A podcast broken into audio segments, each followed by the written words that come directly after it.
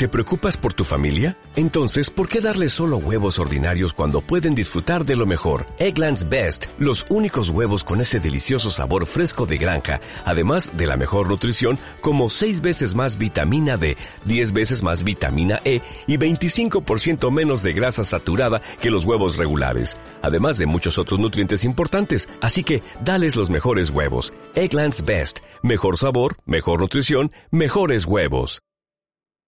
I think he's in some kind of pain. I think it's a pain cry.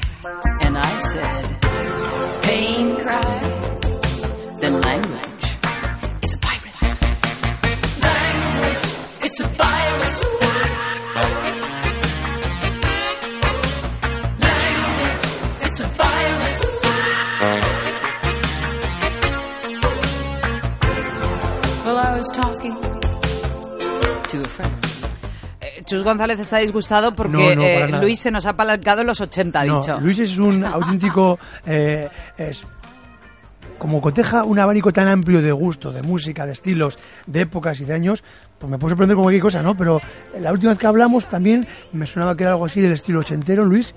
Muy buenas, lo primero. Sí, lo que pasa es que, hola, a ti no te gusta el siglo XXI y si pondría más del siglo XXI, ¿Tú, ¿Cuál es tu época dorada musicalmente hablando? Eh, los, Oh. los 70. Los 70, ¿no? Ahí estamos tú y yo. Lo, lo que pasa es que mm, tal vez para las temáticas de los post encuentro más relación con las canciones que se hicieron ahí, ¿no? Es En los, en los 80. ¿Y las producciones de los 80 te gustan? No. Esas cajas de ritmos, esas baterías con una reverb Es- rarísima. Es, eh, es- fu- fue eh, algo mm, perfectamente identificable porque un disco de los años 70 mm, suena como se podría sonar ahora, ¿no? Pero los 80 son muy, muy, están muy definidos por el sonido, ¿no? Las por- cosas hay que las entenderlas en el tiempo, ¿eh? no Claro. seáis crueles. Además, hay que gustito me da hablar con Luis de esto. Lo que pasa es que somos muy, muy técnicos. Sí, somos demasiado políticos ¿no? Y no vamos a aburrir a la hora que estamos No, es- a nuestros oyentes con, Efectivamente, con charlas a lo son que más vamos, propias, ¿eh? más propias de otro tipo de Si queréis un programa musical a partir de las Pues todos dos. andará, que ya hacíamos en clave de rock aquí muchos años nosotros. Luis, Era una broma. claro que sí, eh, que es un placer contar contigo de nuevo porque tenemos dos nuevos posts, no uno de Shock the Monkey to Live. sí, dos. Dos que son parte de uno, muy largo, pero como la gente me dice que mm, algunos posts parecen novelas cortas, pues los he dividido, en este caso en tres, todavía falta escribir la tercera parte, o sea que es como si fuera un, un señor de los anillos, ¿no? Bueno, y además uno que tiene que ver Inés mucho con lo que estamos haciendo ahora mismo.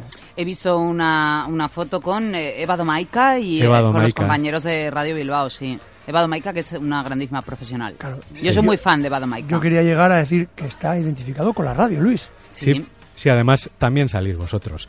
sí, también me he visto. Inés y he es muy, visto discreta. sí. Sí, la, la radio es, eh, para mí es el medio. O sea, no existe otro, otro medio mejor que la radio. O sea, ni el papel, ni la imagen, la radio te permite eh, mm, llegar a paraísos que los demás no, no, no te permiten llegar, ¿no? Porque te, te focalizan demasiado. La radio te permite soñar e informarte y divertirte y hacer muchas más cosas. Entonces, pienso que, que, mm, hacer un homenaje a la radio en, en uno de los posts era necesario porque gracias a la radio no me he sentido solo en ningún momento en esas épocas en las que tenía que estar solo en casa. Claro, decías eso, ¿no? Que en el momento que Maite, por lo que sea, se tenía que marchar, o que tú estabas bastante débil y no podías hacer nada más que estar en casa, que ya es bastante, pues la radio ha sido para ti como esa ventana a lo que ocurría afuera, esa compañía. Sí, además es muy curioso porque la radio en casa se enciende a las 7 menos cuarto y se puede apagar a las 12 de la noche, ¿no? O sea, somos devoradores de radio en casa, tanto Maite como yo. Maite cuando se levanta enciende la radio y, y, y ahí estamos, ¿no? Entonces hay una variedad de programas y una variedad de, de estilos incluso. No solemos cambiar mucho de emisora, por eso solo tenemos dos emisoras que, que- que escuchamos, pero sí nos da mucha vidilla. ¿Te gusta la radio que se hace hoy en día, Luis?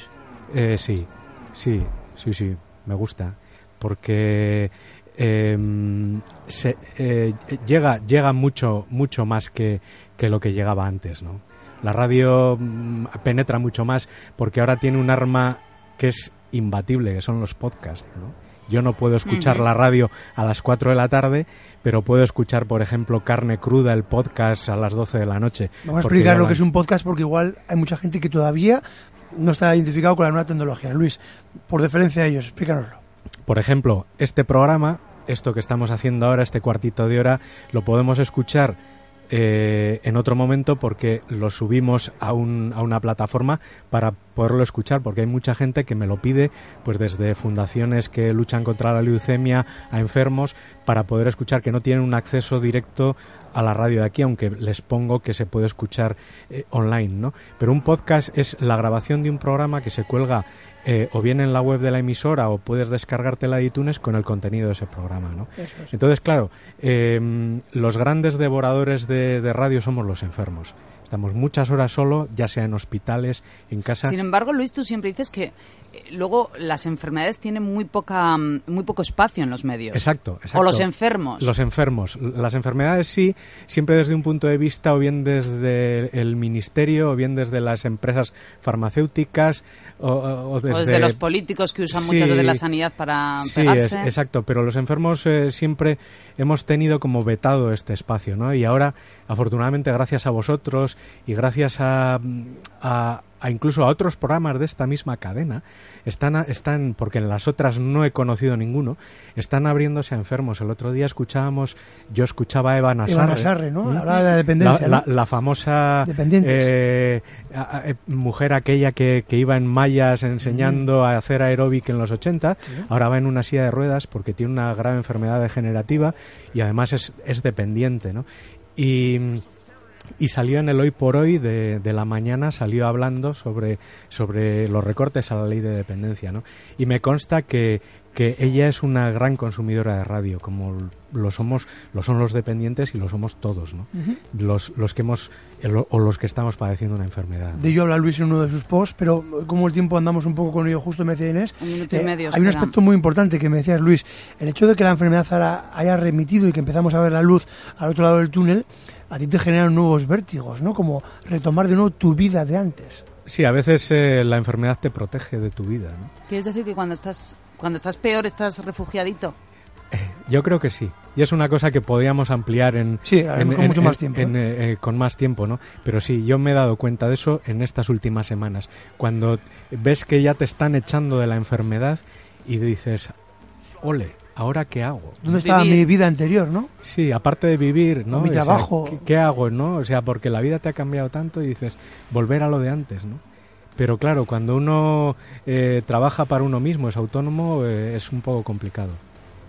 Ujú. Es un poco como si hubiesen congelado un poquito y te saquen de repente, ¿no? Como la Sí, película esa sí. de Atrapado en el Tiempo, ¿no? Como nos hemos quedado con un poco de ganas, ¿te parece, Luis, si nos vemos el próximo viernes? A ver Estupendo, si, eh, estupendo. Ten- Estamos más relajados Sí. y ampliamos esto. Esto es la radio en directo, Luis. Probablemente tendremos ya la tercera parte. Pues a por ello. Luis, muchas gracias. Ha llegado la hora de comer. Pásate por el restaurante La Marina y saborea los mejores platos. Son las dos.